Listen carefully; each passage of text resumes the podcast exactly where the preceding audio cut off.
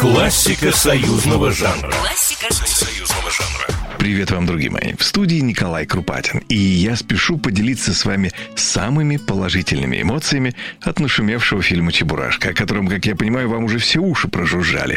Но упомянул я «Чебурашку» вовсе не с целью разрекламировать фильм в рекламе не нуждающийся.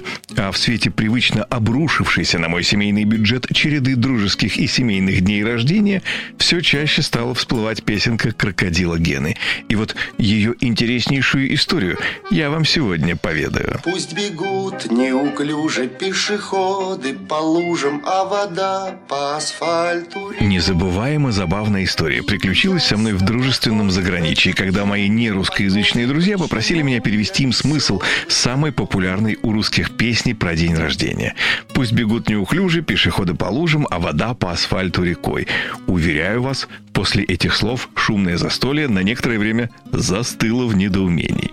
Но ведь и сама песня про день рождения рождалась весьма и весьма нетипично. В какой-то момент режиссер мультфильма Роман Качанов решил, что композитор Владимир Шаинский для начала напишет музыку к песне. И протесты Шаинского, не привыкшего писать песню без текста, он не только не принял, а и усложнил задачу. «Мы, — говорит, — будем отключать твое рациональное начало».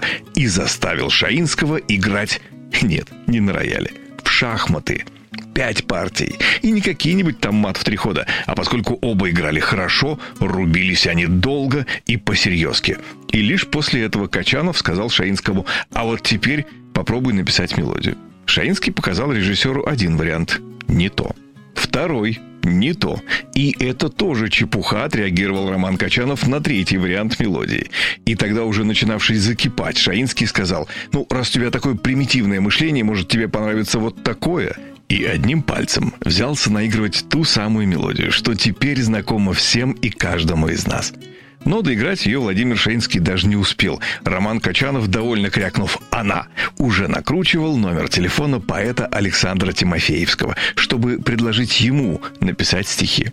Но и на этом причуды не закончились. Поскольку Тимофеевский не был массово замечен в детской лирике, он написал произведение глубокомысленное. А потому уже Владимир Шаинский взялся критиковать вариант за вариантом. И, как признался Шаинский впоследствии, более всего ему не понравилось вот это странное «а я играю на гармошке».